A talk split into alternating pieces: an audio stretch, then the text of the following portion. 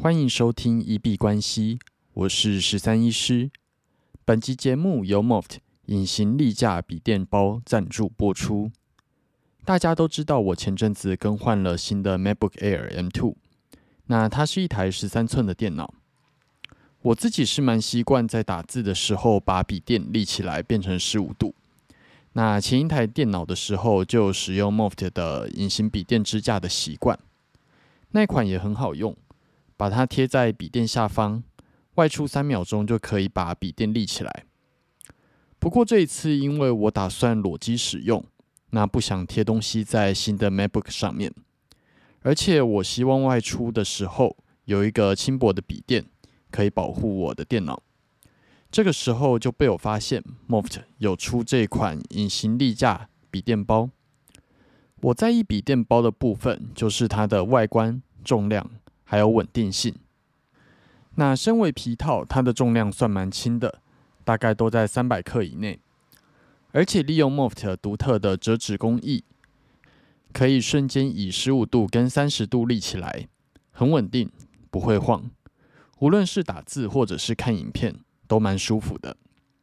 它的外观部分纯素皮革，我觉得非常有质感，而且也防刮防泼水。购买之后，我觉得非常的满意。那在这里推荐给大家，在节目的描述栏有 Moft 在虾皮的官网连接，有兴趣的朋友可以去参考看看。那今天回过头来跟大家聊一聊心理学的部分。嗯，今天聊的叫做结果偏误，这个英文叫做 outcome bias。那结果偏误的意思呢，是说用结果去评断一个决策的好坏。而不是考量决定是不是真的正确。那简单来说，就是中国的一句成语“以成败论英雄”。不管你的决定是不是正确，反正就是完全结果论这样子。那简单来说，呃，我在打羽球的时候，有一个阿姨走过来说我看起来非常年轻。那我就会在想说，是不是因为我常常有运动，然后这样子的运动导致说我的。身体比较健康，那身体比较健康的情况下，看起来气色比较好，所以看起来比较年轻。但是这一件事情，如果你放到十年之后来看，说不定那个时候我一个快速衰老，那阿姨看到我，反而觉得我比同年龄的人都还要更操劳。那这个时候可能就会觉得打羽球对于衰老是没有用的。那基本上这个就是一个以成败论英雄的一个观点。当然，我们在这里先不讨论说运动对于衰老的这个它的一个连接性。你也可以把这个例子去把它换成更多不合理的事物，比方说录 podcast 跟衰老有没有关系？多喝可乐跟衰老有没有关系？这样子，那结果偏误基本上会是我们在做实验的时候一定需要注意的一个 bias 的部分。放到投资上面。投资人其实也很常以结果论英雄。过去很多韭菜会因为某一个股票表现得很好，那就试图用它的线图、筹码，还有就是财务状况来分析说为什么它的表现比较好。但是这些其实以市场的观点来说都是事后诸葛。有时候一档股票它的表现要好，并没有说一定要有什么样子的理由。在市场里面，随机性其实远远比我们想象的都还要更大。那尤其这个理论，它发生在币圈的史币，呃，影响会更大。当然，有可能是什么样子的消息面出来之后，导致这个史币忽然大爆喷。但是有的时候，它反而是先大爆喷，然后之后大家再来找理由来解释，哎，为什么这个史币它会大爆喷？那解释出来的理由。有时候其实跟事实是完全不符合的。目前想不太到例子，因为史币大爆喷在前几年真的是太频繁了。因为史币大爆喷在前几年真的是太频繁了。那稍微举个例子，印象中有一个史币，它是因为它里面内部有一个制度改革，然后在 NFT 里面的群组知道了这个内线消息，所以把价格炒得非常高。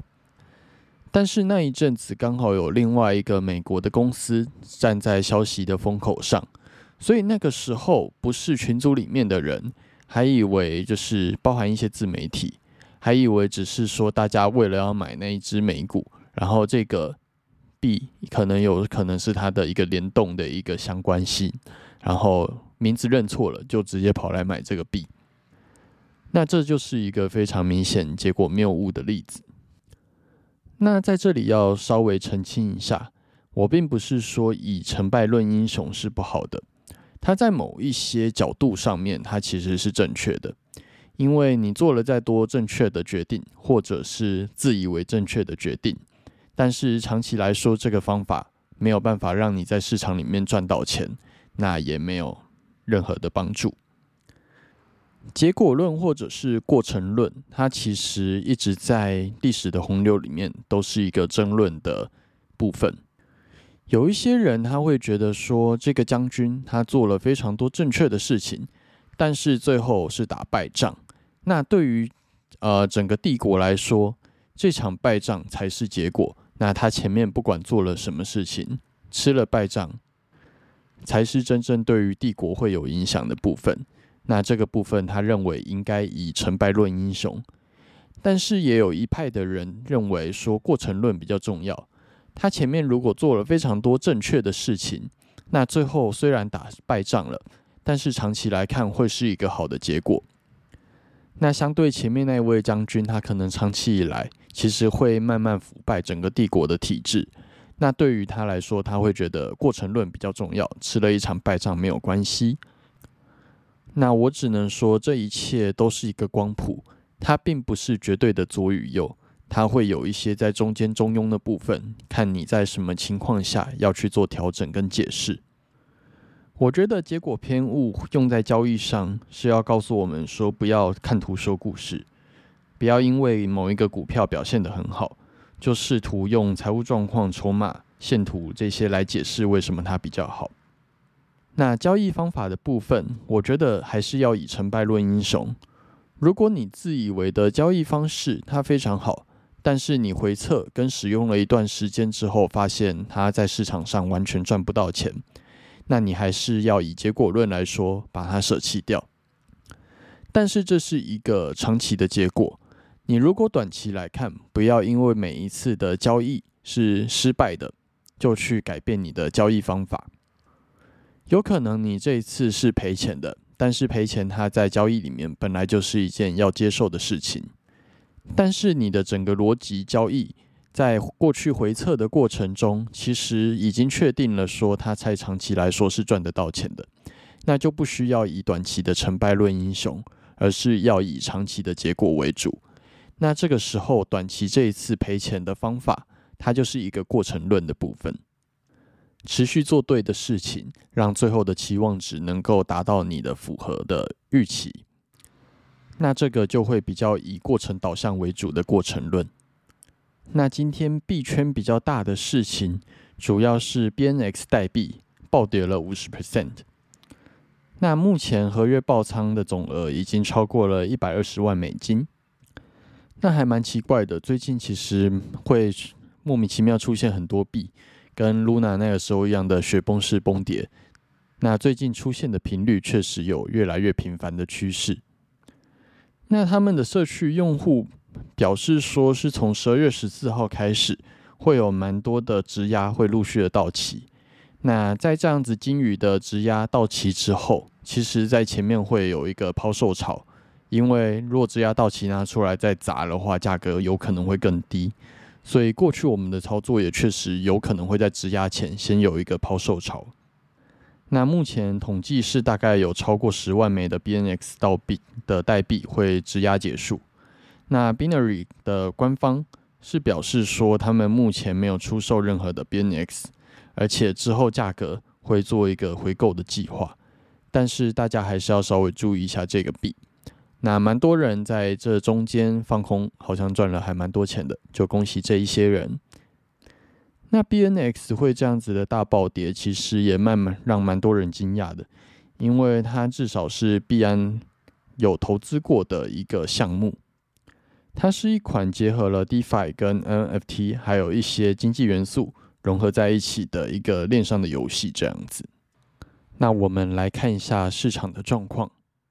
比特币在录音当下收回了一万七，回到了一万七千零九十九。今天涨跌幅涨了两百多点，涨了一点三 percent，最高点来到了一万七千两百零六，那最低点在一万六千八百七十四。以日 K 的角度来看，今天出了一根红 K 棒，那这根红 K 把前一天的下跌的黑 K 给全部吃掉了。那接下来有机会继续去挑战十二月一号的那根黑 K 的高点。那如果突破了，那回踩就结束，继续开启一波向上的进攻。比特币在十二月三号的时候，主要都大概在一万六千九百五这个位置去做一个上下的震荡。那在今天早上六点的时候，率先突破了下方的下缘的呃支撑位的位置，一度跌到了一万六千八百五的位置。但是很快在早上八点的时候就已经收复，并且一度攻回到了一万七，但是很可惜留下了一个蛮长的上影线，之后就回到一万六千九的位置去做一个盘整。但是目前呃在晚上七八点的时候，这几根下影线表示它在这里有一个支撑位，有点跌不太下去，那有机会继续向上发展，去突破一万七。甚至攻到一万七千一来挑战新的高点。那这个礼拜的比特币以周 K 的角度来说，一样是收了一根小小的红 K。这个礼拜最后是收在一万七千零九十九，那最高点来到了一万七千三百四十八，最低点在一万五千九百八十四。涨跌幅的部分涨了接近七百点，涨了四点一二 percent。那最主要就是在十一月三十号的时候有一个大爆拉，那之后就是大约都落在一万六千九这个位置去做一个整理上下盘整。那目前我的做法是，下个礼拜如果吃超过了之前呃我们提到的十二月一号的那根黑 K 棒啊，如果攻破超过一万七千一百五这个位置的话，我就会开始布局做多。那我们回头看一下以太币的部分，今天收盘收在一千两百七十八，今天涨了三点一五 percent，最高点来到了一千两百八十七，那最低点在一千两百三十九。以日 K 的角度来说，它表现的比比特币再更弱势一点点，它并没有把前一根的黑 K 给全部吃回去，不过也吃掉了三分之二。